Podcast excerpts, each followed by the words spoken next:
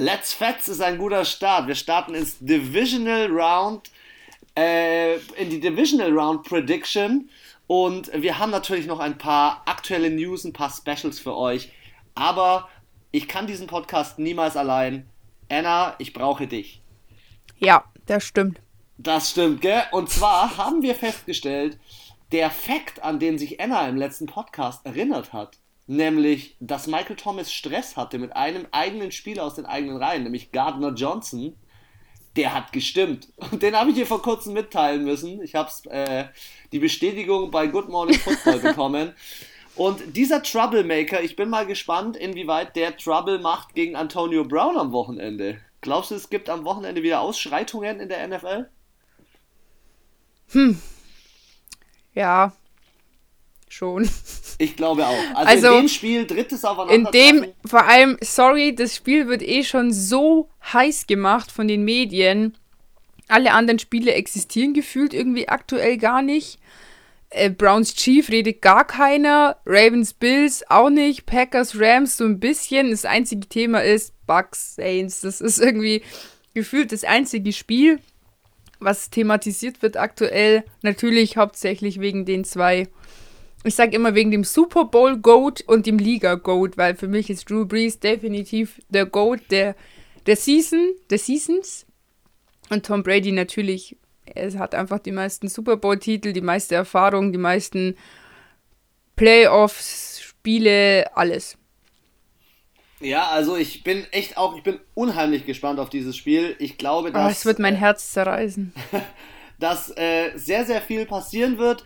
Ich möchte mal starten mit den aktuellsten News aus der NFL. Ähm, und zwar, der alte Headcoach von den Falcons hat sich einem deiner Lieblingsteams angeschlossen. Ich weiß nicht, ob du schon mitbekommen hast. Die Dallas Cowboys haben ihn als Defense Coordinator eingestellt, nachdem er dem zum Ende der Saison so ein bisschen Gas gegeben hat in der Defense ich finde es gar nicht mhm. so schlecht, weil die Falcons haben echt äh, gefeuert am Ende der Saison. Also so die letzten fünf, sechs Spiele, auch gegen die Saints, waren sie ja teilweise ja. richtig gut, gell?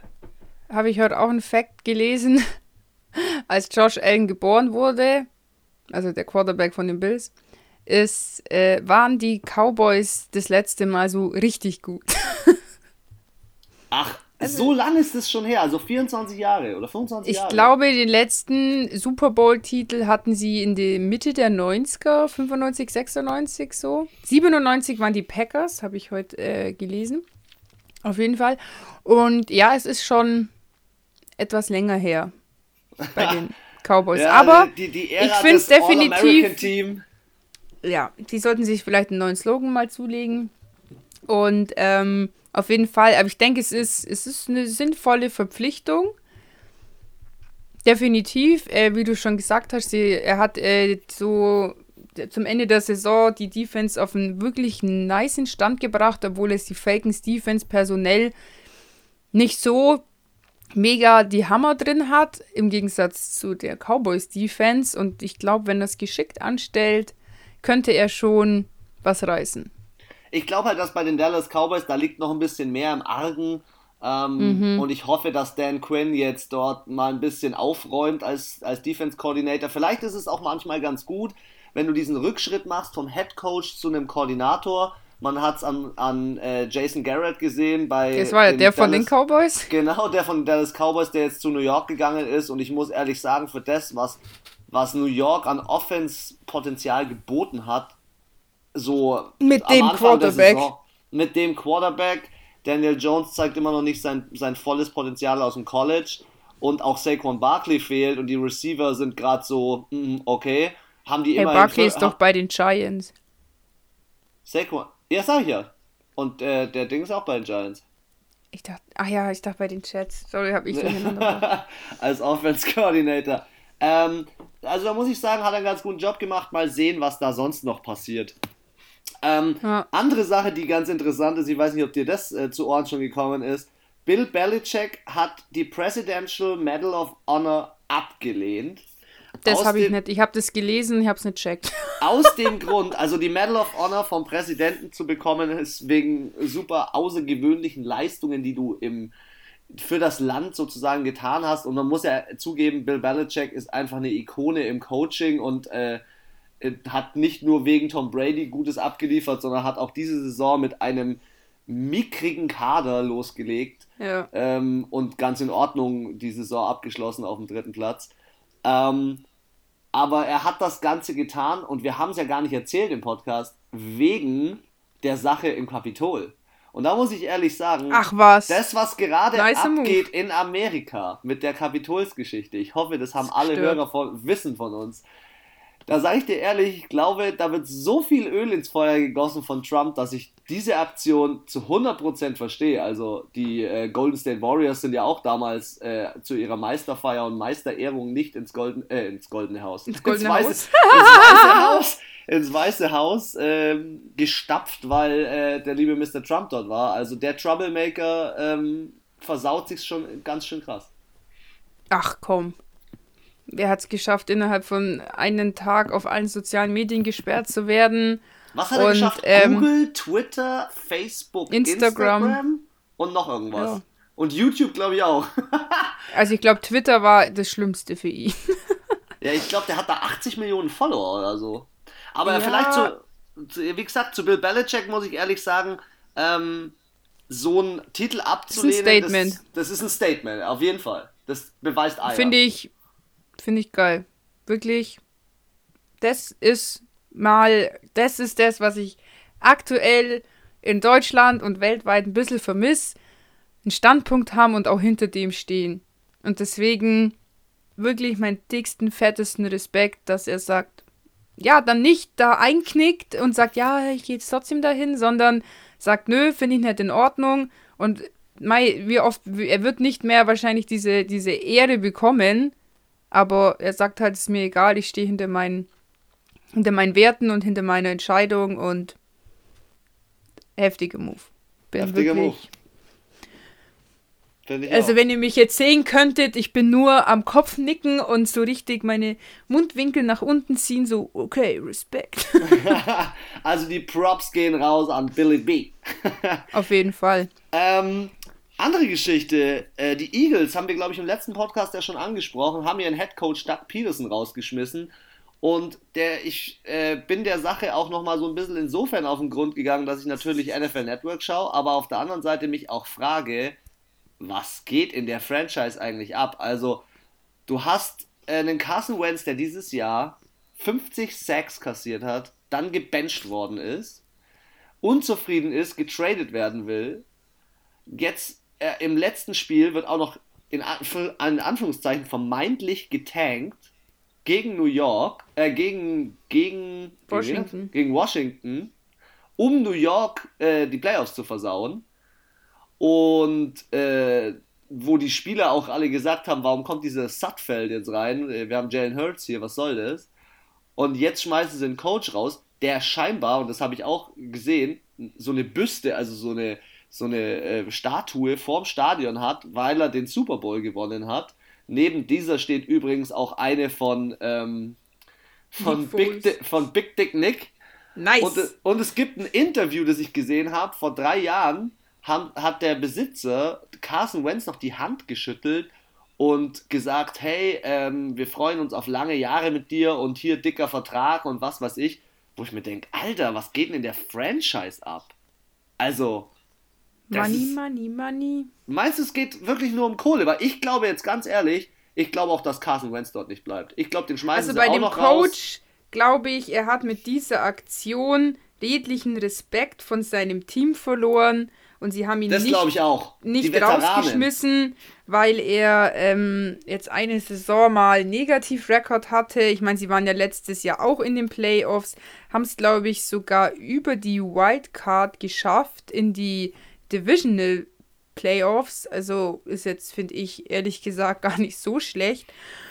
Ähm, ja, aber ich glaube einfach, das Vertrauen im Team war nicht mehr da und dann muss er gehen. Das Ich glaube, er hat es mit den, mit den Veteranen auch insofern verkackt, weil, ey, die haben sich zum Beispiel auch im letzten Spiel drei äh, Viertel lang aufgeopfert und haben Gas gegeben und er setzt plötzlich einen Quarterback rein, der drei Jahre nicht gespielt hat. Also ich glaube, das ist sicherlich auch so ein Impact, der da reinspielt. Und wie du schon sagtest, also ähm, da ist äh, viel wegen der Kohle, aber ich frage mich halt, wer diesen Carson Wentz nimmt. Ich frage es mich jeden Tag, wer nimmt diesen Carson Wentz für 100 Mille? Also, sorry. Irgend ja, wir haben uns auch gefragt, wer Antonio Brown jemals wieder in sein Team holt. Ja, okay, aber Antonio passiert. Brown hatte einen auslaufenden Vertrag. Das muss man insofern auch wieder sehen. Okay, und Tampa Bay hat halt einfach gesagt, ganz ehrlich, wir haben hier einfach mal ein Team zusammengewürfelt, ey. Das ist wie wenn, mein, beim, wie wenn du beim Madden den Cheatcode eingibst. Das ist einfach unfair. Ja, ich glaube halt, der Philip Rivers, jetzt kommt, äh, jetzt kommt ganz großer Bogen, hat bewiesen, dass ein Spieler, auch wenn er in einem anderen Team nicht so brilliert hat, trotzdem, wenn er wechselt, so einen zweiten Frühling haben kann. Und Carson Wentz ist ja grundsätzlich kein schlechter Quarterback. Er hat halt diese Saison eine schlechte Saison gehabt, muss man sagen, aber auch bedingt mit der O-Line. Und ich könnte mir schon vorstellen, dass es ein Team gibt, die vielleicht weiter hinten sind in ihrem äh, im Draft, die aber einen Quarterback brauchen. Und ähm, zum Beispiel die Tampa Bay Buccaneers oder die New Orleans Saints die werden am Draft, beim Draft keinen Quarterback mehr abbekommen, keinen vernünftigen. Die brauchen aber auch einen erfahrenen und Rookie-Quarterback äh, können sich beide Teams äh, eigentlich nicht wirklich leisten. Also kann ich mir schon vorstellen, dass so ein Team vielleicht ähm, das anstrebt, sage ich mal, vielleicht eher so einen zu holen. In der Hoffnung, dass es eine Philip Rivers Story wird. Weißt du was? Ich bin äh, gestern Morgen aufgewacht, ähm, einen Tag nach unserem Podcast und ich habe mir so gedacht, ey, ganz ehrlich, wenn, wenn Drew Brees dieses Spiel kommendes Wochenende verliert, so, geht, so tritt der nicht ab. Und wenn Tom Brady dieses Spiel kommendes Wochenende verliert, so tritt der nicht ab. Auf der einen Seite, Drew Brees hatte eine Verletzung dieses Jahr, das hat ihm seine Saison so ein bisschen zermürbt, aber eigentlich relativ wenig. Und Tom Brady Ey, der Typ schmeißt immer noch 40 Touchdowns, immer noch über 4000 Yards mit 43. Der ist heiß wie Frittenfett. Der Typ, ich kann mir vorstellen, dass du bis 50 spielt. So wie der, so wie der bei Tampa Bay gespielt hat, spielt er noch So wie was. die auf diesem Bild ausschauen, so richtig alt mit so einem langen Bart ja. und so Falten schon. Ey, es ist so heftig. Und er ist der älteste Quarterback, der einen Touchdown in den Playoffs geworfen hat. Ja. Krass. Naja.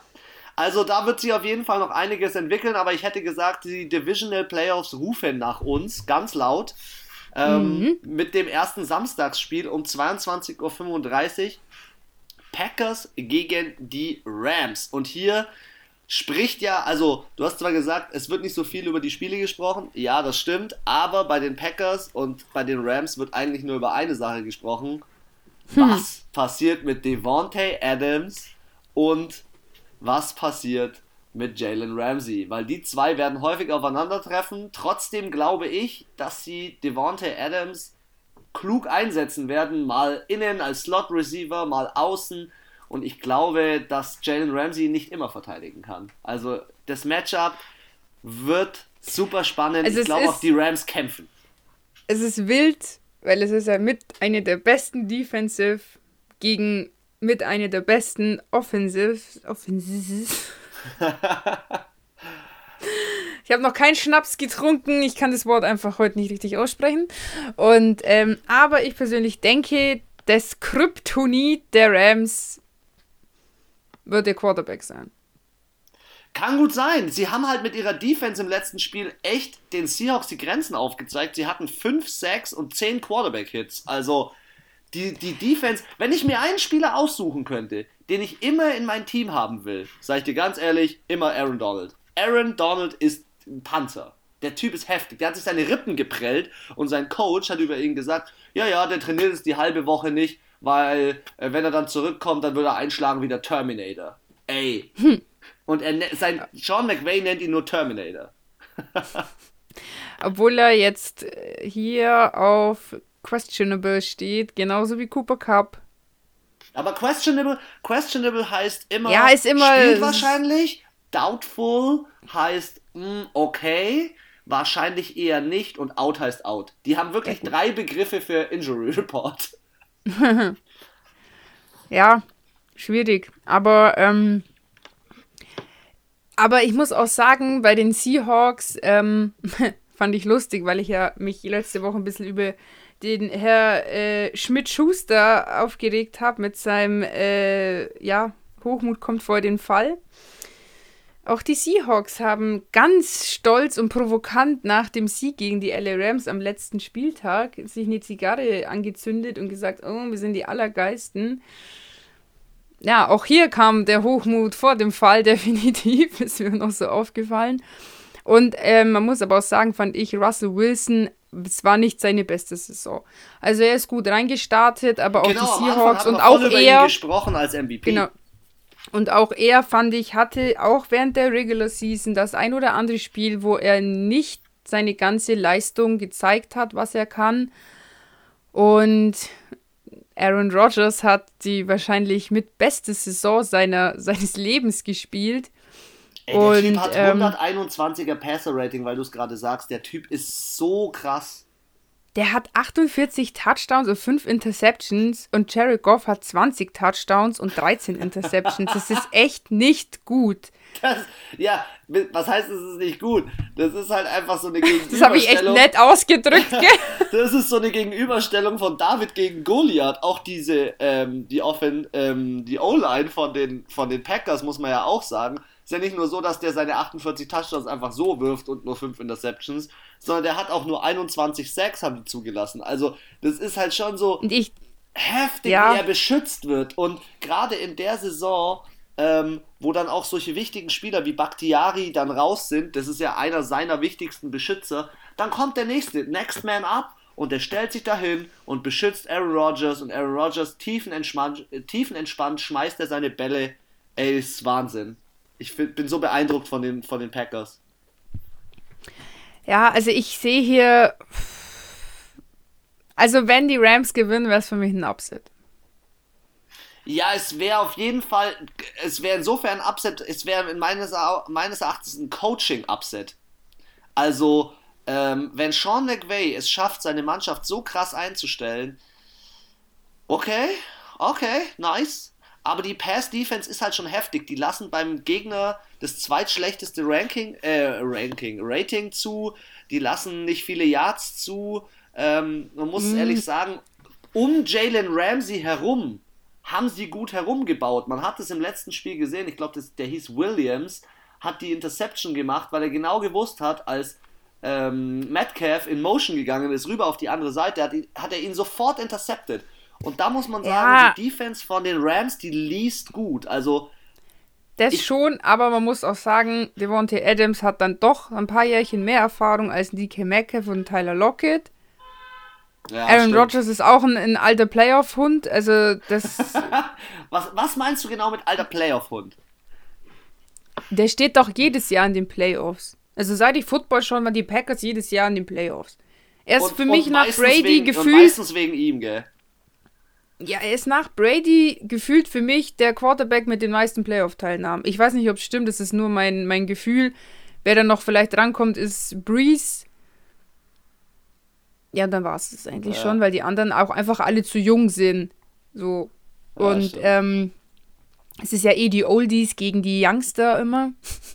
Die NFC sind immer die alten Haudegen und in der AFC sind immer die, die Youngsters.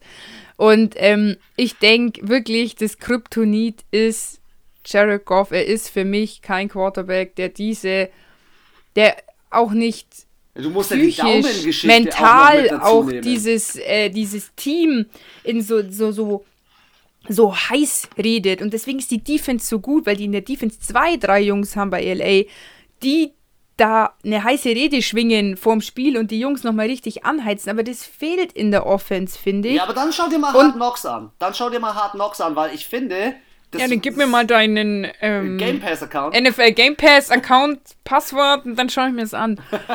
weil da sieht man schon ein bisschen, dass er schon die Klappe aufmacht, aber so Drew Brees mäßig macht er nicht die Klappe auf. Da gebe ich dir recht. Oder Patrick Mahomes ja, oder so. Oder Brady. Ja, die, die wissen, die sind halt Leader, richtige Leader. Und er ist für mich nicht so der, der, er kann das schon, aber nicht in dem Ausmaß, meiner Meinung nach, dass es für die Playoffs reicht. Und was ich noch sagen wollte, ist, ähm, die Packers sind ja nicht nur im Passing mit Devontae Adams saugut. Die haben ja im Rushing auch noch den Jones. und den AJ Dillon, der ewig lang verletzt war und als Rookie Oberschenkel hat wahrscheinlich wie ich Oberkörper. Also, die, ey, die, der ist heftig, ja. Aber ja, eine Chance dir mal den Akers bei, an. Ja, das stimmt. 625 ja. Yards zu 1104. Also der hat gerade mal zwei, der beste Spieler gerade mal zwei Touchdowns.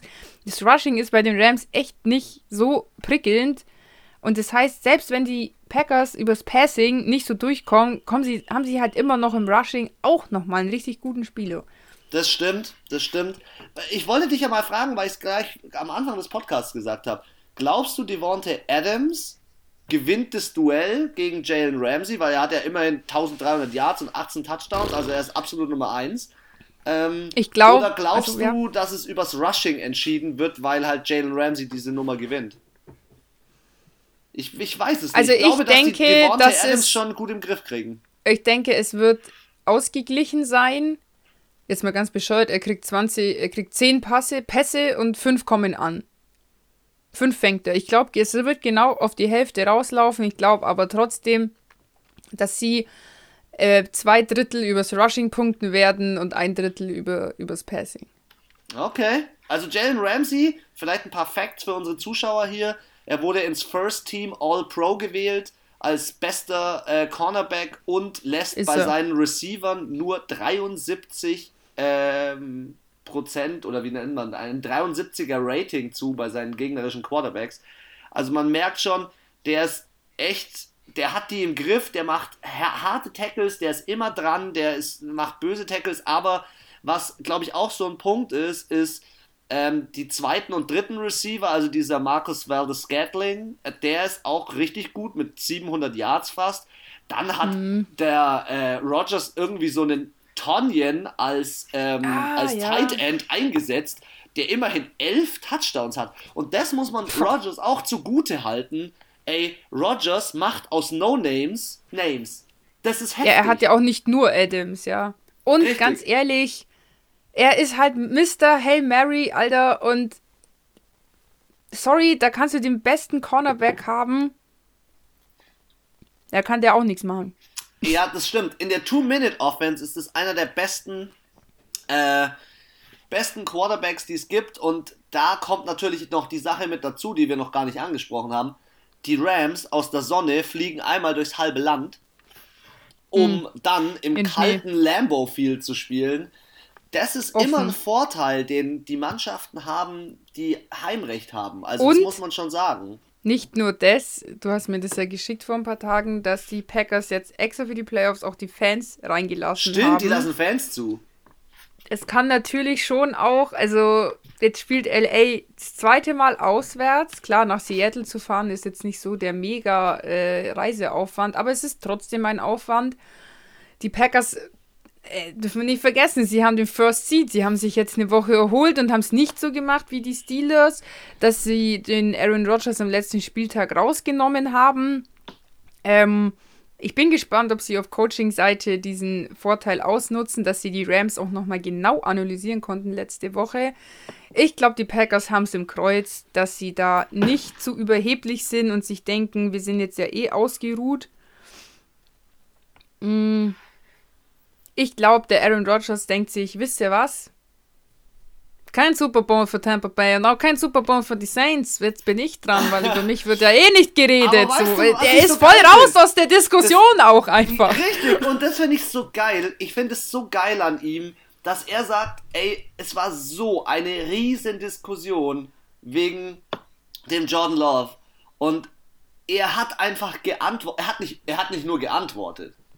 Er hat ja, einfach er hat mehr als geantwortet. Er hat einfach. Er hat mit seiner Leistung ein Statement gesetzt. Er hat geflext, Alter. Er hat die Bizeps ja, gezeigt und hat gesagt, Alter, fickt euch. Was ist denn mit euch los?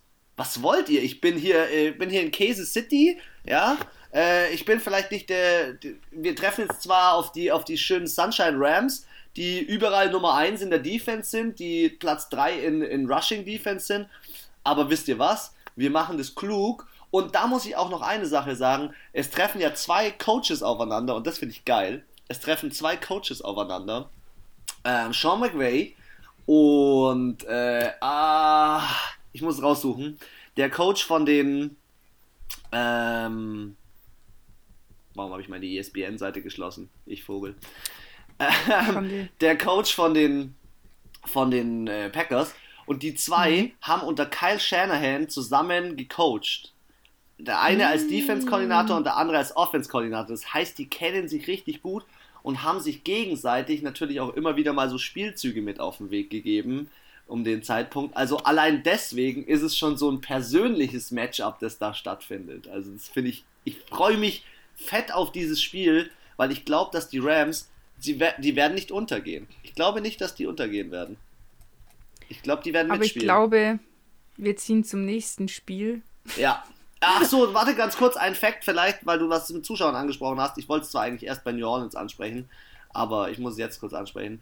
ähm, New Orleans äh, Coach ähm, Peyton hat gesagt, dass, das er, dass er gerne 50.000 Fans in Quarantäne schicken will, zwei Wochen, dass sie bei diesem Spiel mit dabei sein können. Ähm, Und alle, wenn sie negativ Test haben. Dazu? Also, ja, es, also die einen nehmen es voll ernst und die anderen sagen, es war nur ein Spaß.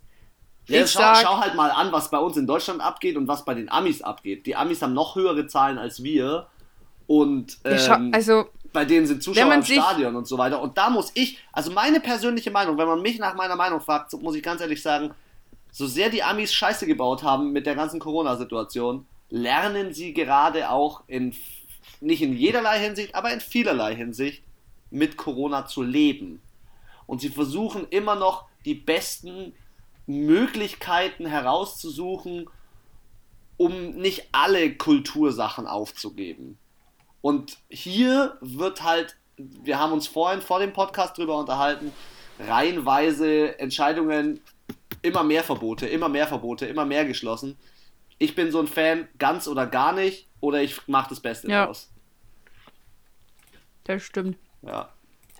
Ähm, Gut. Wir sollten das Spiel tippen. Dein Tipp ich glaube, die Packers machen es, aber sie machen es in dem One-Score-Game. Sie gewinnen mit 27 zu 21 und äh, holen die Geschichte. Ist immer sehr nah beieinander. Ich sag 28 zu 23 für die Green Bay Packers. Okay. Ich glaube nicht, dass es ein Matchup zwischen den Rams und den Saints geben wird. Rein ins nächste Spiel, 2.15 Uhr, Samstag. Samstag um 2.15 Uhr. Die Buffalo Bills treffen auf die Baltimore Ravens. Ah. Ähm, zwei 25-jährige Quarterbacks, die in derselben ähm, in derselben Draft-Class waren, muss man ja sagen. Wir haben drei Quarterbacks aus derselben Draft-Class in den Playoffs, nämlich Josh Allen, Lamar Jackson und Baker Mayfield. Und ich bin echt gespannt auch auf dieses, auf dieses Matchup. Die jungen Quarterbacks gegen die alten Routiniers sozusagen. Ähm, hier haben wir eher ein, ein junges Matchup. Und äh, also ehrlich gesagt, seit dem letzten Spieltag muss ich sagen, ey, unterschätze nicht Lamar. Lamar kann der Bills Mafia mal ganz schnell den Hahn zudrehen. Das kann ich mir gut vorstellen, dass da nochmal noch mal was passiert. Klar, die Bills spielen wieder zu Hause, aber die Bills haben es im letzten Spiel auch ganz schön krass äh, riskiert. Also der einzige Spieler, der mich da groß überzeugt hat, ähm, war Josh Allen. Der Rest, ja, er hat gut mitgespielt. Ah, doch, und äh, dem, wie heißt der, Davis, der hat zwei heftige äh, Toe Drag Swag an der, an der Auslinie gefangen. Ja, der, der Dix, der hat ein bisschen länger gebraucht. Ja, aber das ist, ist ja dasselbe er ist so in der zweiten Halbzeit ins Spiel gekommen. Ist ja dasselbe wie bei den Packers. Ähm, du deckst natürlich solche Leute extrem. Also da ist immer Double Coverage oder du setzt deinen besten Cornerback dorthin. Ja. Er hat halt im letzten Spiel neun Targets bekommen, 128 Yards und einen Touchdown. Das ist schon gut, aber für das, dass er der beste Receiver äh, seiner, äh, des Teams ist. Aber du musst auch sagen, die Colts Defense war halt ist schon auch mit die stärkste eigentlich in der AFC. Hm? Eigentlich rein ah, theoretisch recht, ja. neben den neben den Steelers, die halt gedacht haben, Nö, Football, Football spielen brauchen wir nicht in der Wildcard. Also ich glaube auch, dass kein Team mehr so unterirdisch schlecht sein wird. Ähm, Also so. Also man muss aber auch sagen. Ins Klo zu greifen, wie die Steelers des letzten Spiels Meiner Meinung haben. nach haben die Titans letzte Woche gegen die Ravens verloren. Nicht unbedingt wegen, weil Derrick Henry nicht laufen kann oder weil äh, Tannehill nicht schmeißen kann oder weil AJ Brown nicht fangen kann, sondern weil es der Coach nicht geschafft hat, seine Offense auf die Defense der Ravens einzustellen. Ja, die Defense der Ravens war schon heftig und da muss ich dann wiederum sagen, ich war, fand die Bills letzte Woche haben geil gespielt. Ich finde es auch krass, dass ähm, Cole Beasley gespielt hat. Der hat eine Bauchmuskelzerrung und noch irgendwas gehabt. Also die schmeißen sich echt mit allem, was sie haben, dort rein. Und diese Defense, die könnte jetzt natürlich auch den Bills äh, echt Probleme machen, weil, also, die Interception ganz am Schluss, klar, das war Risky Pass. Aber nicht nur das, die Ravens können auch sacken. Die Ravens ähm, können Pass Rush. Die Ravens sind in der Defense nicht schlecht. Und zusätzlich. Nee, das nicht. Also in der Pass Defense haben sie ein 83er Rating zugelassen. Das ist nicht gut. Und zusätzlich muss man natürlich auch noch sagen, sie haben John Harbaugh, der als Coach schon mal mit Joe Flacco den Super Bowl gewonnen hat. Und so ein bisschen auch. Ja, also man unterschätzt diesen Coach. Und der kann Lamar und diese ganze Offense auch so einstellen, dass da was abgeht. Sie sind immerhin äh, in der Pass-Defense, wenn wir da jetzt die 20 Yard plus nehmen, da hast du ja auch mal so immer den Ben Rattlesberger kritisiert. Sie haben, sind die beste Pass-Defense bei langen Pässen ähm, fast der Liga. Also. Und jetzt hast du Stefan Dix, der immer lange Pässe kriegt. Vielleicht gibt es da die ein oder andere Interception glaube, das mm. wird ein knappes Spiel. Ich glaube auch, aber ich glaube auch, dass die Ravens diesen unfassbar heftigen Motivationsschub hatten, weil es die Titans waren. Hätten sie, glaube ich, gegen ein anderes Team gespielt. Wegen, dem, wegen den ganzen Geschichten, die während der Saison wegen abgegangen dem, sind. Ja, ja. Und weil die Titans sie halt als Ober-Mega-Favorit letztes Jahr aus den Playoffs gekickt haben. Dann diese Kindergartenkacke mit dem Logo tanzen etc. auf der Seite von den Titans jetzt äh, unter der Saison. Und ähm, ich glaube, das hat denen den Schub gegeben. Aber mit den Bills hat das ganze Team ja an sich kein Problem. Und ich glaube, da fehlt ihnen so ein bisschen die, die Power vielleicht. Und ich finde halt, die Bills, die haben halt irgendwie so ein so ein Swagger. Übergeordneteres Ziel, nenne ich es jetzt mal. Für die sind die Ravens nur eine Durchlaufstation. Das stimmt, und ich finde, die haben auch so einen Swagger. Die sind so, die, die Stimmung ist da gut und. Die ist äh, auch so leicht. Ja, so locker und leicht. Was nicht so leicht bei den Bills läuft, habe ich gelesen, ist die äh, Red Zone Offense, also 61% nur, äh, 20. in der Liga. Das ist schon nicht so überragend. Dagegen, und das finde ich krass, 49,7% bei Third Down von der Offense von den, äh, von den Bills. Ey, was geben? Also, erster Platz in der Liga. 50% aller Third Downs machen die rein. Das ist ja Drew Brees-like. Also, der ist auch das in der Third Down auch richtig Ja, gut. der ist richtig gut, ja. Ja. Ja.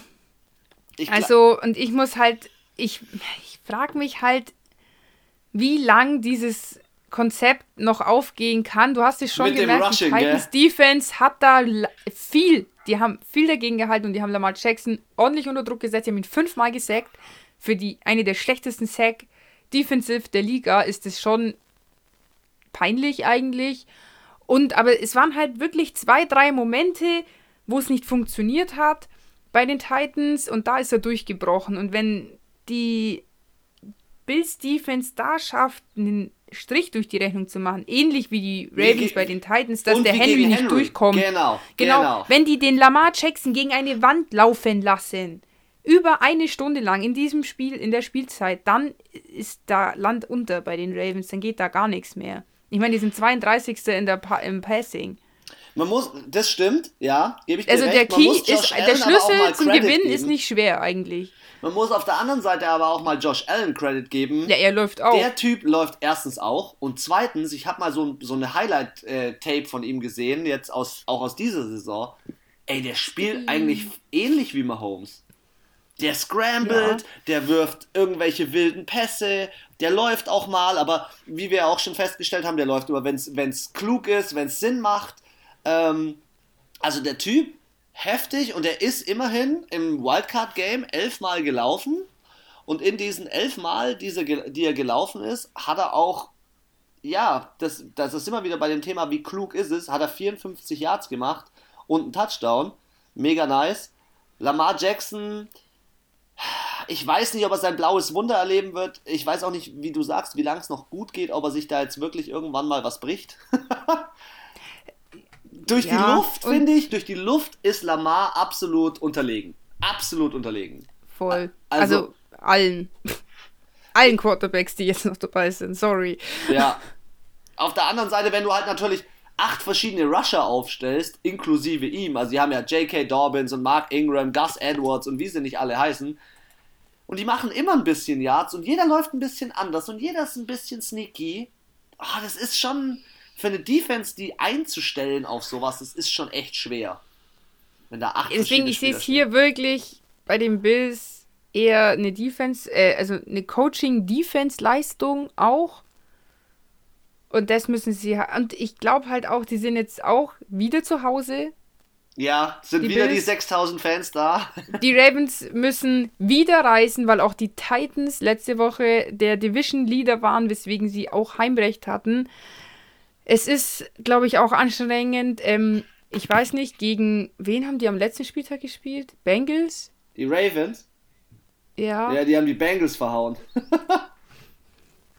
äh, haben die da aber zu Hause gespielt oder? Nee, ich glaube bei, glaub, bei den Bengals. Ich glaube, die haben jetzt drei Auswärtsspiele in Folge sozusagen. Da, genau darauf wollte ich raus. Ich glaube halt, es ist auch wirklich anstrengend. Ja, sie waren bei den Bengals. Das letzte Mal zu Hause gespielt haben sie gegen New York. Oh, okay. Also wie du gesagt hast, es ist tatsächlich das dritte Spiel in Folge, wo sie auswärts spielen und dann bei den Bills, die für mich auch aktuell die heißesten Fans haben. Wie du sagst, Bills Mafia rastet ja komplett aus. Hey, die haben gesagt letzte Woche bei den Colts, die, die haben so viel, die haben so viel Lärm gemacht, als wäre das ganze Stadion da. Und du spürst du diese Energie und das wird, glaube ich, den Bills einen Kick nochmal geben in ihrer Emotion, in ihrer mentalen Stärke, den die Ravens da dann einfach nicht haben. Hatten sie letzte Woche, weil sie gegen ihren Feind gespielt haben, gegen die Titans, aber ja, ich, ich bin bei den Bills. Vielleicht, ich auch, aber vielleicht auch mal einen ganz kleine, kleinen Fact zur, zur Rushing Offense der Ravens. Seit Anfang Dezember haben sie 243,1 Yard im Schnitt Rushing pro Spiel. das ist schon der Hausnummer. Die Colts kommen danach mit 168, also gleich mal 50, äh, nee, mehr. 90 Yards weniger. Und das Highlight war ja eigentlich gegen die Bengals in Woche 17 mit 404 Yards. Also schon, schon eine Hausnummer. Das war der schönste Moment im Fantasy Manager. Stimmt, genau, das war dein, dein persönlicher Fantasy Manager Moment. Ich glaube, um das Ganze vielleicht abzuschließen, Key Positions auf der einen Seite ist Zach Moss, auf der, äh, auf der Bills-Seite, der als Running Back leider äh, kaputt ist. Das heißt, also der ist out. Das heißt, die müssen möglicherweise dann auf Singletary und auf die Leistungen von Josh Allen hoffen. Und wir wissen, wie wichtig Run-Pass ist, also du musst beides integrieren. Auf der anderen Seite bin ich aber auch gespannt auf Hollywood Brown, ähm, weil der konnte im letzten Spiel abliefern ähm, und konnte punkten gegen die Titans. Er hat immerhin 109 Yards gemacht. Wenn sie den Habe ich für mich auch nicht so konstante Leistung, muss ich ehrlich sagen. Ja, aber den musst du stoppen. Wenn du den, ja, wenn du den stoppst, dann haben sie kein Passplay. Und ich glaube, dass die Ravens ohne Passplay also ein bisschen Passing müssen sie machen. Und sie müssen schauen, dass sie die Sacks verhindern, weil sie haben, wie gesagt, wie du es erzählt hast, 5 Sacks zugelassen. Und wenn du 5 Sacks zulässt, also Lamar kann auch nicht, der kann nicht rennen, 5 Sacks zulassen. Er kann nicht alles machen. Also irgendwann ist der Typ auch mal ausgelaugt und dann geht halt einfach nichts mehr. Ja. Du darfst sehr gerne starten mit deinem Tipp. Ähm, ich sage 26 zu 20 für die Buffalo Bills. Also bei 26 bei den Buffaloes gehe ich mit. Mit 25 bei den Baltimore Ravens. dass das Ein Spiel Punkt. ein One-Score und ein One-Point-Game wird. Das wird geil. Ich freue mich auf das Spiel. Nächste Runde. Wir kommen äh, um 21.05 Uhr am Sonntag bei den Kansas City Chiefs äh, oder zu den Kansas City Chiefs gegen die Cleveland Browns. Kansas City ist zu Hause, hatte eine Woche Pause. Amtierender Super Bowl-Sieger, muss man ja sagen. Und ehrlich gesagt weiß ich jetzt nicht, auf welchen Wegen Paddy Mahomes sich das nehmen lässt. Ähm, die, Ray, äh, die, die Cleveland Browns, klar, sie sind seit Ewigkeiten wieder in den Playoffs, sie sind heiß und ah, sie sind der Underdog, so klassisch wie die Phila- Philadelphia Eagles damals. Aber warum haben sie das letzte Spiel gewonnen?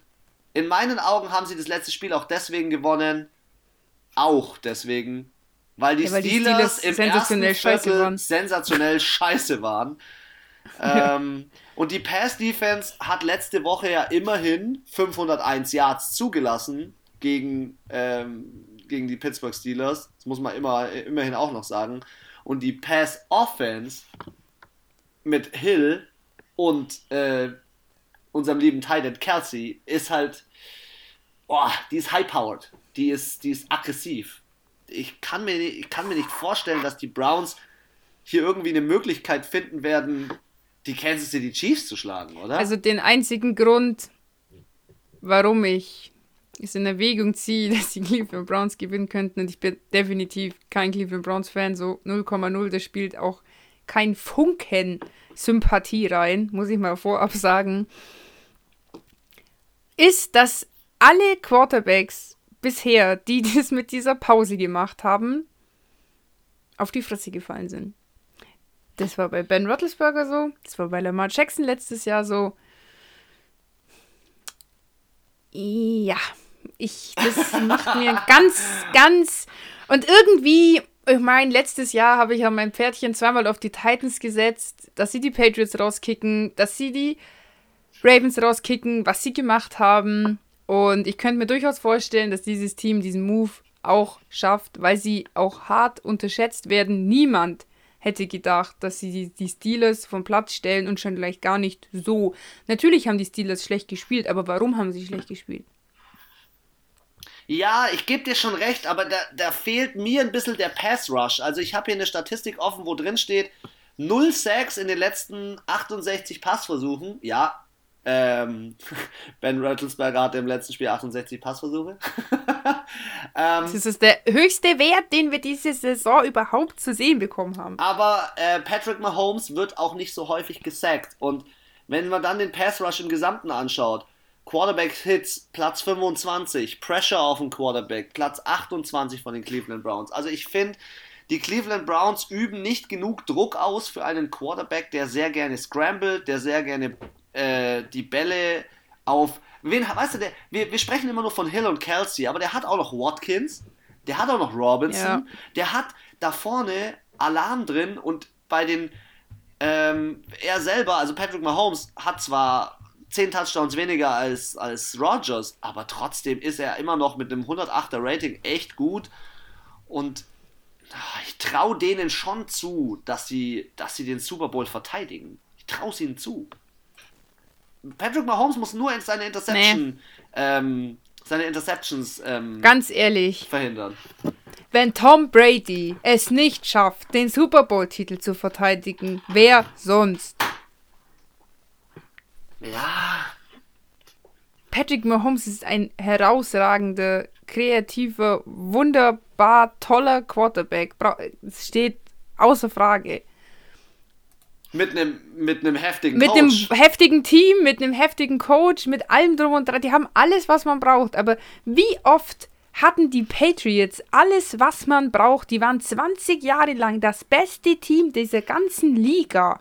Sie waren gefühlt fünfmal hintereinander im Super Bowl gestanden und haben es nicht geschafft, diesen Titel zu verteidigen. Und das ist das, was den Tom Brady aufregt. Das hat er nicht geschafft.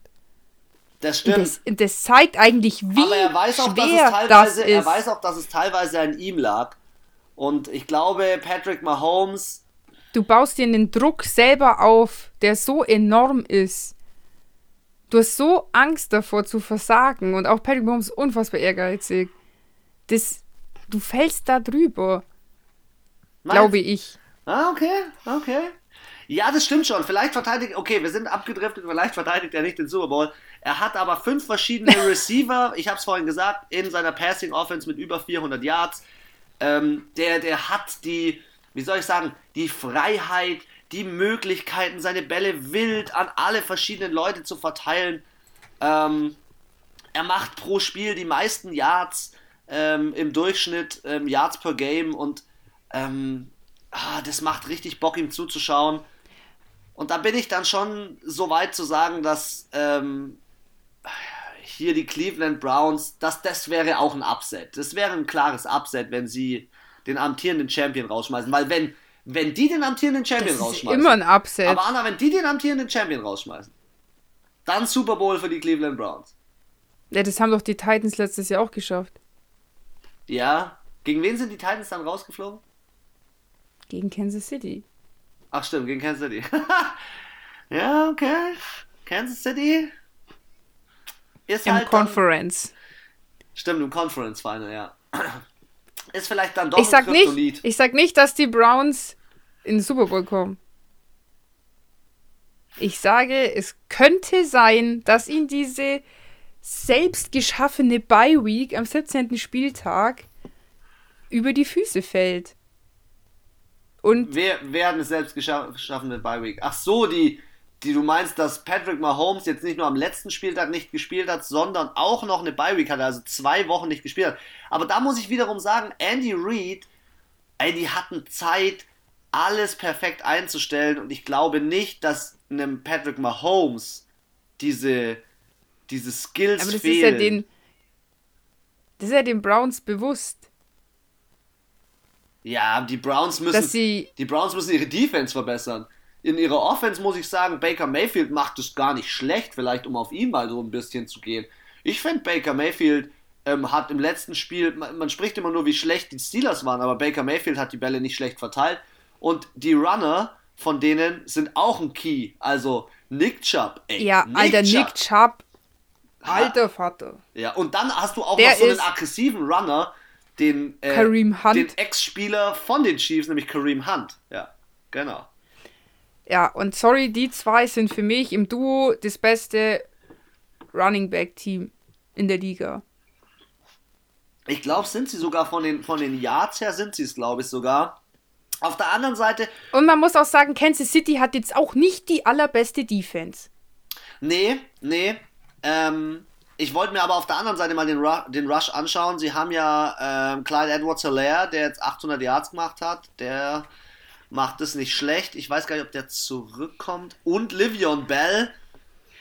Ah, Die haben Ja, halt ich natürlich finde, auch der ist jetzt nicht so aus dem, aus dem Nee, aber sie haben sie gekommen. natürlich schon so zusammengekauft oder noch ein paar Spieler geholt, um natürlich potenziell den Super Bowl wieder zu holen.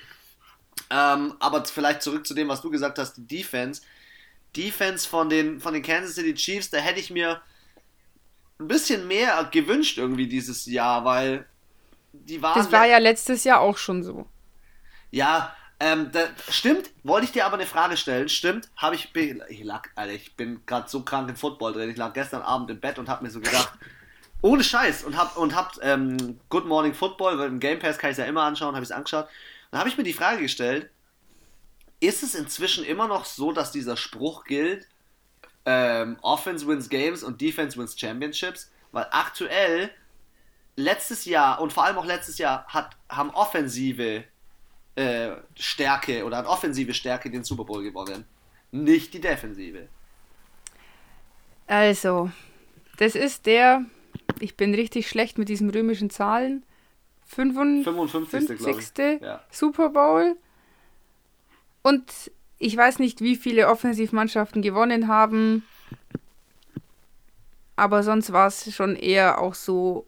Also, wenn ich mir überlege, ähm, Patriots gegen Rams war sehr defense-lastig, beide zu dem Zeitpunkt. Und ich glaube, du musst natürlich offensiv schon was drauf haben, aber ich glaube, der Schlüssel ist schon die Defensive und ich glaube, das war letztes Jahr vielleicht auch eher so ein Zufall, sage ich jetzt auch mal, weil zwei Offensivmannschaften aufeinander getroffen sind. Ja, stimmt. Aber jetzt sind halt schon auch, ich finde, die Rams sind definitiv Defense. Die Packers haben eine starke Offense und eine für die Playoffs gut ausreichende Defense. Die Saints sind auch mehr Defense als Offense. Die Saints sind auch mehr Defense. Und dann finde ich, sind so die Bills, die Browns so irgendwie in der Mitte. So, die haben eine gute Offense und eine gute Defense, aber sind jetzt weder offensiv noch defensiv extrem stark. Und dann hast du halt so, ja, die, die Bucks, die halt eine heftige Offense haben, aber eine eher mittelmäßige Defense. So, ja, wie bei den Chiefs halt leider auch. Die Defense ist jetzt nicht die stärkste in diesen Playoffs. Ja, ja, ja, gebe ich dir recht. Gebe ich dir recht. Ich glaube trotzdem, dass dieses Jahr. Ich glaube, dieses Jahr wird eine extrem starke Defense auf eine extrem starke Offense treffen. Ja. Ähm, Im Super Bowl. Und ähm, ich glaube, dass ähm, ja in der, in der AFC die, die Browns. Das Stärkste, was die Browns haben, ist ihr Rushing-Duo, wie du sagst. Also auch diese Kombination. Nick Chubb eher so diese, diese langen Läufe und Kareem Hunt eher diese, ich breche jetzt durch und hau da voll Und rein. Aber du hast trotzdem halt in der musst du sagen, Jarvis Landry und Hooper oder solche Spieler, die müssen natürlich auch brillieren, weil du kannst in so einem Spiel gegen eine mittelmäßige Defense von den Kansas City Chiefs, kannst du nicht nur Rushing machen. Dann stellen sie sich drauf ein. Dann stellen sie sich drauf ein. Klar. Und dann stoppen sie das. Aber jetzt muss man auch noch sagen, defense-mäßig auf der Seite von den Browns hast du ja noch einen Miles Garrett.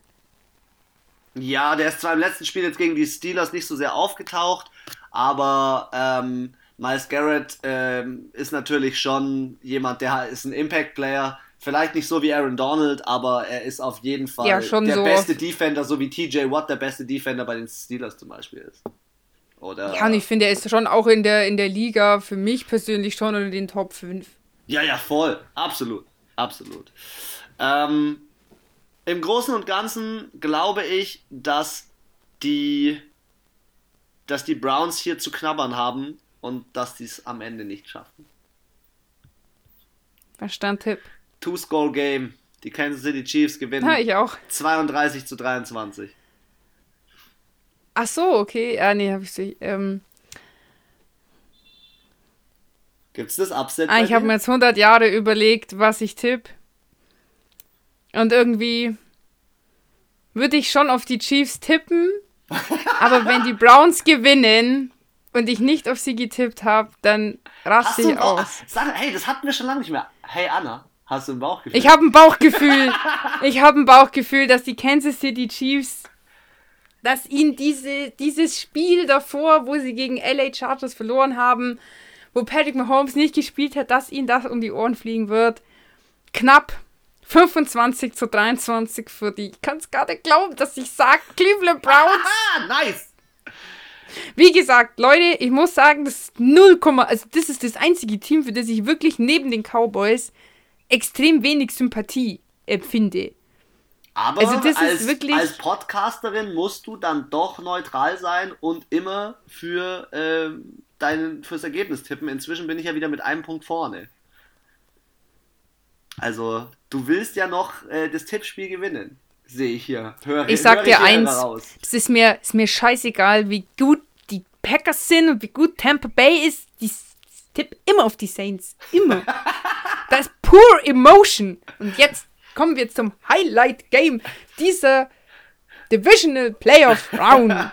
Genau, am Sonntag, 18.01., ähm, 0.40 Uhr, die New Orleans Saints treffen auf die Tampa Bay Buccaneers. Vielleicht kleine Frage. Ich krieg jetzt Hast schon du das mit Schweißausbrüche, deinem Herrn Alter. abgesprochen, mit deinem werten Herrn, dass du dieses Spiel sehen willst? Nein. Immer noch nicht. machen. Das solltest du wohl bald tun. Hier treff, trifft, Der das, liebt mich und auch meine dritte Mal- Marotten. Trifft das dritte Mal die New Orleans Nein, Saints ich kann das ja Bucks. immer, immer, kann das immer gut vergleichen mit dem Fußball. Dann sage ich, überleg mal, dein Verein wird in der Champions League spielen. Ja, die spielen aber um 21 Uhr und nicht um 0.40 Uhr. Ja, hast du recht, aber du würdest es auch anschauen. nee, er supportet mich da schon und ich habe auch letzte Woche gesagt, es sind nur noch drei Wochen. Ja. Dann hat er ein halbes Jahr Ruhe. Dann hat er so mich angeschaut, so, ja, Also wenn die das mal länger machen mit dem Football, dann weiß ich nicht, wie ich das machen soll. Hast du ihm schon mitgeteilt, dass es ab nächste Saison vielleicht auch gleich für unsere Fans wahrscheinlich 17 Spiele gibt? ja gut, ist ja nur eine Woche mehr. Ja, und für uns geht uns das Herz eine Woche mehr auf. Also hallo. Ja, aber es ist immer noch nicht zu vergleichen mit einer Fußballsaison, die von Anfang September bis Ende Mai geht. Und wenn du dann nochmal Champions League und Europa League und, Und was weiß ich, was für EM. komische Cups, Cups dazu rechnest, Super Cup und Deppen Cup und keine Ahnung was, dann kannst du eigentlich, hast du im August, ist der einzige Monat, wo kein Fußball ist, glaube ich. Also elf Monate kannst du dir intravenös diesen Sport geben. Geht halt beim Football nur so fünf Monate. Maximal. Aber äh, wir verraten euch dann auf jeden Fall in der Woche des Pro Bowl unsere Off-Season-Pläne. Also wir sind auf jeden Fall genauso heiß auf Draft und was nicht alles kommen wird. Aber jetzt erstmal zu dem Spiel New Orleans Saints Tampa Bay Buccaneers. Ich habe es gesagt, die treffen das dritte Mal aufeinander. Es ist so, dass hier zwei alte Opas aufeinandertreffen. Ich glaube, und es klingt so hart, ich glaube, dass der, der weiterkommt, seine Karriere, Aufhört. seine Karriere beenden wird. Der, der nicht weiterkommt, Ich mein- wird weitermachen. Also du musst überlegen, Leute, es ist ein Divisional Game. Es geht ja um noch gar nichts. Und am Ende müssen die Tampa Bay Buccaneers oder die New Orleans Saints dann noch gegen die Rams oder die Green Bay Packers spielen. Also äh, und dann noch in den Super Bowl kommen. Also Vielleicht spielen sie ja auch Ähm, gegen die Rams. es, es kann ja auch sein, äh, ja, dass die Bucks jetzt weiterkommen, gegen ähm, die Packers verlieren und die Packers stehen im Super Bowl. Dann hat haben Breeze, also die Wahrscheinlichkeit, dass beide in diesen Playoffs verlieren, ist ja auch da. Unabhängig von dem Spiel. Aber hier geht es natürlich um Ruhm und Ehre. Und es ist halt dieses, ja, wie ich schon am Anfang gesagt habe, dieses Goat-Duell und es redet die ganze Liga über nichts anderes. Und es ist durchgesickert, dass Tom Brady bei NFL irgendwas, irgendeinem Fernsehsender einen Vertrag unterschrieben hat, dass er da Experte wird. Und sie haben gesagt, sein Gehalt ist fast höher als das, was er als Quarterback verdient hat. Ähm, Soll ich dir was sagen? Ich glaube, Äh, dass ihn- Breezy auch, wenn er fertig ist, ins Fernsehen geht, aber so wie Tony Romo, so als Experte bei Spielen, so, ja, der, da gibt es immer den Romo-Report. Report. ja, und den gibt's, dann gibt's den Breeze, äh, was weiß ich, gibt's auch, 100 Pro. Fra eine Fra Fresh Breeze.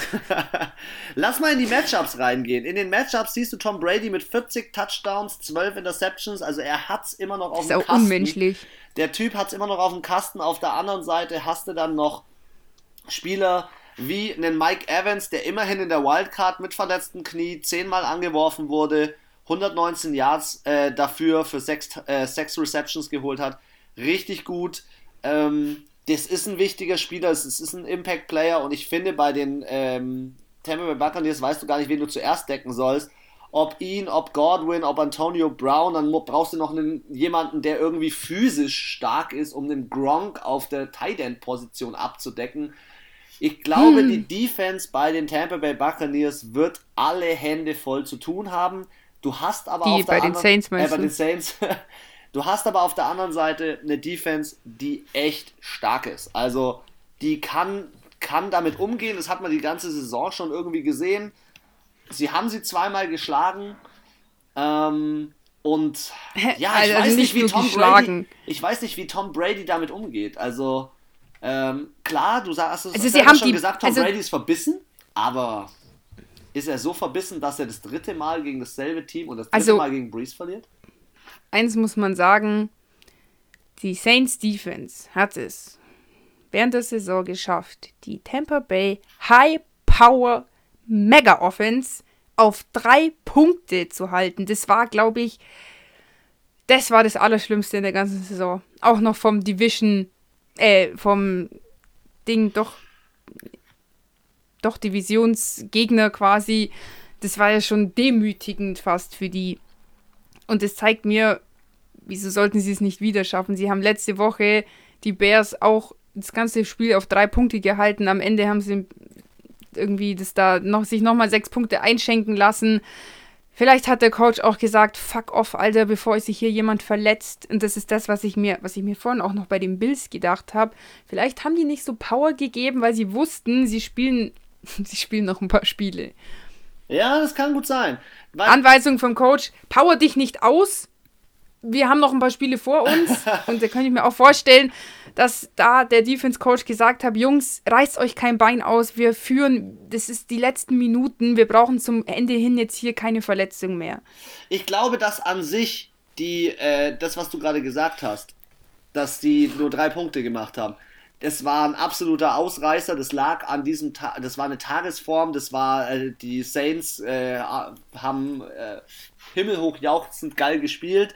Sie sind in ihrer Pass-Defense. Platz 4 im Rating. Sie lassen ähm, pro Spiel äh, Platz 5 die Yards zu. Also sind gut. Du hast aber auch die meisten, äh, die drittmeisten Punkte in der Offense von den Tampa Bay Buccaneers. Sie sind schon eine Offense, die macht halt einfach mal doch nochmal 15, 20 Punkte mehr als bisher jeder Gegner und so gewinnen sie Spiele. Die Defense an sich, muss ich ehrlich sagen, ähm, es ist bei beiden Mannschaften in der Top 10, auf jeden Fall. Die Saints Defense ist aber nochmal so eine Hausnummer, weil sie halt wirklich gegen Mitch Trubisky, okay, es ist jetzt wirklich nicht der beste Quarterback, nur 199 Yards zugelassen hat. Das ist nicht so viel. Und da äh, sehe ich einen an Nummer 1 und das ist Cam Jordan. Der Typ hat 45 Sacks diese Saison. Er hat 112 Quarterbacks-Hits. Äh, Cassime Bali hat schon gesagt, der Typ wird ausrasten. Der Typ ist nicht nur er. heftig und, und also, ich hoffe, dass Trey Hendrickson zurückkommt und einen Sack macht, ja, weil der hat 13,5, der Sackleader und der Saints. braucht einen neuen Vertrag. Ich wünsche es ihm, dass er einen neuen Vertrag kriegt. Also ich muss sagen, es gibt wirklich in der Saints Defense, klar, es ist auch mein Team, wofür ich mich natürlich interessiere, aber auch Malcolm Jenkins unfassbar gute Leistung. Ich habe es am letzten Spieltag gesagt, ich liebe ihn. Das war seine beste Entscheidung, von den Eagles wegzugehen. Er blüht auf in diesem Saints-Team. Er macht wunderschöne Tackles, wirklich. Ohne Strafe, ohne blöden Kontakt oder keine Ahnung was. Wenn der eine Strafe bekommt, dann ist es wirklich sehr, sehr kleinlich von den Schiedsrichtern oft. Also wenn es eine gab, haben auch immer die Kommentatoren gesagt, ja, okay, das ist jetzt schon sehr sehr, sehr pingelig gerade. Und auch ähm, Davis, auch unfassbar gut. Ja, Demario, dem, über Demario Davis brauchen wir uns nicht unterhalten. Der Typ, der führt dieses, diese Defense als Leader an, der macht auch immer die einheizenden Gespräche. Was ich ja, das steht sogar ein Drew Brees daneben und nickt und ja, ja. rastet richtig aus. Und der, äh, das wollte ich auch sagen, der heizt auch ein. Und für mich die Defense, nicht nur weil es mein Team ist, sondern ich schaue mir auch die anderen Defenses an, die haben Bock, die rasten aus bei jedem Sack, bei jedem Tackle, bei jedem Incomplete Pass, den die verursacht haben, bei jeder Interception rasten die aus. Elf Jungs plus die an der Seitenlinie stehen. Eskalation, die feiern sich her und noch so unwichtig das jetzt gerade war oder nicht so in dem ersten Moment jetzt nicht so als, hey, wieso, feiern die sich jetzt so. Die feiern sich wegen allem. Ja, das stimmt. Und was du gesagt hast, der Gardner Johnson, der ist ein kleiner, ist ein der ist ein richtiges Arschloch. Ein richtiger Troublemaker, ein richtiges Arschloch, aber er ist schlau. Er provoziert die anderen aufs Blut, aber so, dass es die Schiedsrichter nicht mitbekommen. Und dann fahren die anderen im falschen Moment aus der Haut. Ja. Nämlich, dass sie mal, ihm gegen seinen Kopf hauen oder keine Ahnung was ich, machen. Ich, ich hoffe halt, mal, dass es diesen Beef gibt, weil diesen Beef will, glaube ich, jeder sehen. wenn Antonio Brown, der kann sich nicht beherrschen. Und ich sage dir, das, wie Chase, Chase Young sein, sein einziges Ziel war, Tom Brady zu sacken, ist es wahrscheinlich von Gardner Johnson das einzige Ziel, dass Antonio Brown ausrastet und deswegen vom Platz muss, weil er weiß, er lässt sich provozieren. Er weiß, er braucht einen Mike Evans hat er auch schon bis aufs Blut provoziert. Und da gab es auch ein bisschen Stress, aber auch auf Seiten von Mike Evans. Aber der kann es ab und der ist so professionell, dass er im richtigen Moment sagt, ich würde ihm am liebsten jetzt eins in die Fresse schlagen, aber es geht hier um was und ich muss mich zusammenreißen. Aber ich glaube, Antonio Brown ist so emotional, dass er seine Gefühle nicht kontrollieren kann in dem Moment und möglicherweise deswegen vom Platz fliegen könnte. Na, mal sehen. Die äh, Offense Line, muss man wiederum sagen, von den Tampa Bay Buccaneers lässt halt aber auch nur 22 Sacks zu. Also da wird Cam Jordan und Trey Hendrickson zu knabbern haben. Auf der anderen Seite äh, ist die Rush-Defense von den Saints mega gut. Da bin ich echt gespannt. Die haben im Wildcard-Weekend echt Gas gegeben. Sie sind auch in der ganzen Liga und? Platz 5 und Platz 4. Und da bin ich dann mal gespannt, ob Leonard Fournette oder auch ein Ronald Jones die Möglichkeit haben, durchzubrechen, mhm. weil das mhm. musst du mit integrieren. Obwohl du vier Receiver hast, musst du das mit integrieren. Ja, ich meine, die Saints Defense ist ja nicht beknackt. Also genauso wie alle die Ravens im Rushing rausnehmen wollen, willst du Tampa Bay im Passing rausnehmen. Sie müssen übers Rushing gehen. Ja, wobei, wobei ich es schwer finde, Tampa Bay komplett übers äh, Passing rauszunehmen. Du hast zu. nein, nein, nein, viele. aber. Das sind so viele. Ich denke, es wird ähnlich sein, wie ich es gesagt habe bei dem Rams-Packers-Spiel. Bloß quasi, sie werden zwei Drittel übers Passing laufen und ein Drittel übers Rushing. Müssen sie machen. Sie können nicht, sie müssen mehr Rushing einbringen bei diesem Spiel, wenn sie, wenn sie eine Chance haben wollen, Tampa Bay.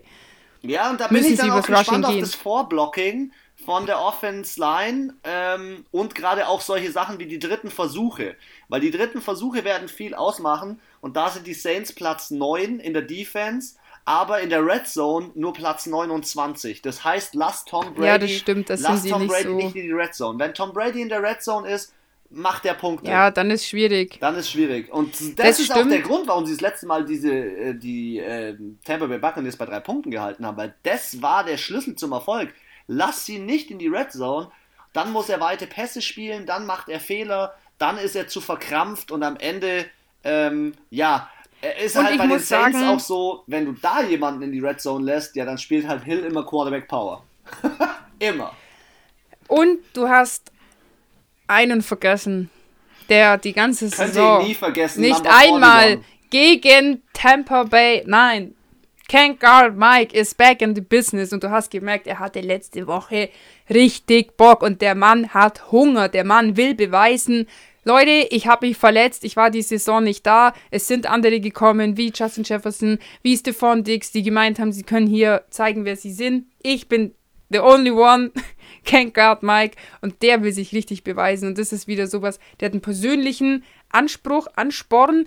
Und ich glaube, das ist ziemlich schwer, wenn jemand so Bock hat und sagen will, ich bin der geilste Wide Receiver in den Playoffs dann will der das sein und dann tut er da alles dafür. Und ich fand, er hat letzte Woche schon richtig gut aufgespielt.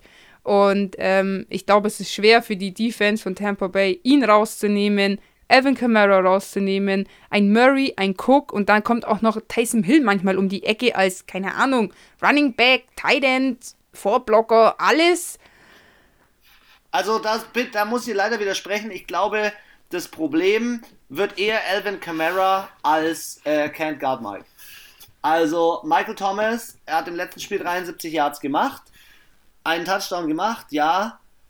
Ich glaube, dass er schon ein Problem ist und dass er die Defense beschäftigt, aber die Punkte in dem Spiel oder der It-Faktor, der It, X-Faktor, wie es heißt, der ist, ähm, der ist Camara. Camara wird das Spiel entscheiden. Wenn der funktioniert, wird das Spiel entscheiden. Ich glaube, Sie werden eher so fahren, 50-50, offensiv, äh, also Passing und Rushing.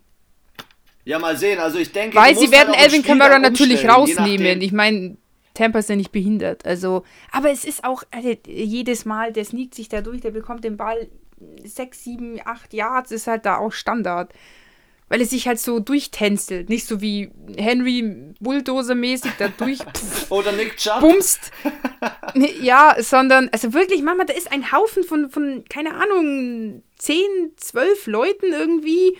Und du denkst dir so, wo ist der? Und dann macht's flupp, und dann kommt er, schießt er da irgendwo aus dem Eck raus und macht nochmal zwei, drei Yards. Ja, ich hoffe. Der hatte bei dem einen Spiel, glaube ich, pro Lauf 9 Yards. Ja, der ja. hatte fast den First Down als Running Back. What the fuck? Ja, aber Rushing ist auch O-Line und die O-Line ist nice. Die hat ja. auch Breezy gut beschützt. Ich hoffe, dass er nicht so häufig gesackt wird. Ähm, und dass er, ja, wie soll ich sagen, gegen den Blitz äh, wieder brilliert. Gegen den Blitz ist Drew Brees eigentlich am besten, am zweitbesten in der Liga. 120er Rating. Ähm, mit, äh, da muss ich ehrlich sagen, ich hoffe, dass er das umsetzen kann. Und mir ist auch im letzten Spiel aufgefallen, es ist echt krass. wie äh, schnell auch er das Feld scannt. Also nicht nur Tom Brady scannt Mhm. das Feld schnell, sondern auch er. Dann äh, Und? muss man sagen, die Defense äh, wird von Tampa Bay zu knabbern haben. Ja, also, wie gesagt, ich habe ja eh schon gesagt, dass ich auf die Saints setze. Und wen ich auch richtig gut finde, muss ich mal vorheben, den Cesar Ruiz, der übrigens als First-Round-Pick von den Saints äh, letztes Jahr im Draft geholt worden ist, steht jeden, jede Woche in der O-Line und äh, macht auch einen richtig guten Job. Der ist eigentlich als Center geholt worden und jetzt spielt er, glaube ich, right, right Tackle oder so. Also ganz anders. Mhm. ja, irgendwie so. Ja, Ja, aber ich finde, also ich hätte ja mir gewünscht, dass sie diesen Love holen, aber auch mit dieser Verpflichtung war definitiv gut. Es ist natürlich auch eine Position, wo du jetzt nicht auf, als Rookie of the Year unbedingt nominiert wirst, aber ich finde, er hat einen wirklich, muss ich an der Stelle sagen, ist wirklich einen tollen Job gemacht diese Ja. Saison. Und das war auf jeden Fall ein Gewinn für diese O-Line, egal welche Position er da jetzt aktuell besetzt. Ähm, wollte ich mal sagen. Na dann, darfst du gerne mit deinem Spieltipp beginnen für das Spiel New Orleans Saints gegen Tampa Bay Buccaneers. 26 zu 18 für die New Orleans Saints, weil ich glaube nicht, dass sie über 20 Punkte zulassen. Oh, two score. Okay. Ich tippe ein 27 zu 23 für die New Orleans Saints. Oh, ich dachte schon, du setzt auf Tampa Bay. Also, ich sag mal so, ich tippe auf die Saints, weil die Defense heftig ist und ich hoffe, dass sie abliefert, dass mein Spieltipp richtig ist. Auf der anderen Seite also- habe auch ich hier ein Bauchgefühl, aber das Bauchgefühl ist nicht stark genug. Nicht stark genug. Es ist nicht stark ja, genug. kenn ich das auch. Bauchgefühl ist nicht stark genug, dass Tampa und vor allem Brady nicht ein drittes Mal verlieren. Das dreimal gegen ein Team zu gewinnen, ist, ist super, super schwer. Und das Nee, ist. nicht nur dreimal, sondern insgesamt äh, das fünfte Mal Ja, ja, aber Also das jetzt, sechste wenn man Mal. jetzt hier über dieses mit Brady. Matchup spricht, ja, äh, dieses Jahr, muss ich sagen, ist das ist der, die Rückhandschelle, die, die Bitchschelle, wenn das passiert. Und äh, dementsprechend unsere Matchups, die Green Bay Packers treffen auf die New Orleans Saints. Wir haben ja fast gleiche Tipps. Und die Buffalo Bills treffen bei dir auf die Cleveland Browns und bei mir auf die Kansas City Chiefs. Ich bin gespannt auf nächste Ach, Woche. Eins wollte ich noch sagen. Äh, Leute von heute, alle Spiele laufen wieder nicht auf Pro7 Max, sondern direkt beim großen Bruder auf Pro7. Könnt ihr alle vier Spiele live im Free TV anschauen. Falls ihr nicht wie der Chris einen Game Pass besitzt. Und ihr habt gemerkt, wir haben uns, hey, wir haben uns am Riemen gerissen. Wir haben es das erste Mal geschafft, nur noch vier Spiele, aber wir haben immerhin, ein, Ja, wir haben ja auch nur vier Spiele besprochen. immerhin eine Stunde zwölf hier für euch. Schön Podcast zusammengefasst und nutzt den Lockdown, genießt den Podcast, zieht ihn vielleicht euch noch sogar am Samstagnachmittag oder vor den Footballspielen rein, wenn ihr die Möglichkeit habt. Ansonsten bleibt mir nur zu sagen, es war mir ein Fest. Ich bin gespannt auf die Conference Championships. Und wir schmieden weiter unsere Pläne für die Offseason. Wir schmieden weiter unsere Pläne fürs Wochenende. Ich muss meine Frau, ich glaube, ich, glaub, ich habe sie schon eingeweiht, dass das ganze Wochenende Football ist. Ich glaube. Ja, glaube ich schon. Ja, ich habe ihr gesagt, Irgendwann wacht sie einfach neben einem Football auf. ja, richtig. Liegt auch einer im Auto. also, von meiner Seite aus bleibt nichts mehr zu sagen. Ich sag ciao Kakao, Leute. Wir sehen uns, hören uns nächste Woche. Die letzten Worte wie immer. Anna, du bist dran. Ja, ich wünsche euch wie immer am Donnerstag eine schöne Restwoche erstmal. Und ähm, egal, ob ihr in der Arbeit seid, im Homeoffice oder was auch immer ihr äh, treibt und wo ihr es tut. ich wünsche euch ganz, ganz viel Spaß beim äh, zweiten Playoff-Weekend. Ähm, ja, ich kann nur sagen, ich habe jetzt schon Herzrasen, wenn ich an dieses Spiel denke. Ich bin so, ich bin wirklich so ein harter Saints-Fan. Und ich wünsche mir das so sehr, dass sie gewinnen. Und deswegen hoffe ich auch, dass ihr genauso mitfiebert für euer Team oder für andere Teams. Und ich bin gespannt, was passiert, was uns für Upsets erwarten oder ob doch diesen Spieltag alle Favoriten gewinnen, sage ich jetzt mal. Ansonsten ähm, macht wieder mit bei unserem ähm, Tippspiel auf Instagram. Und ansonsten, ja, wünsche ich euch einfach viel Spaß bei allem, was ihr tut. Freue mich, wenn ihr in den Podcast reinhört und sage ich jetzt Servus Erdnuss.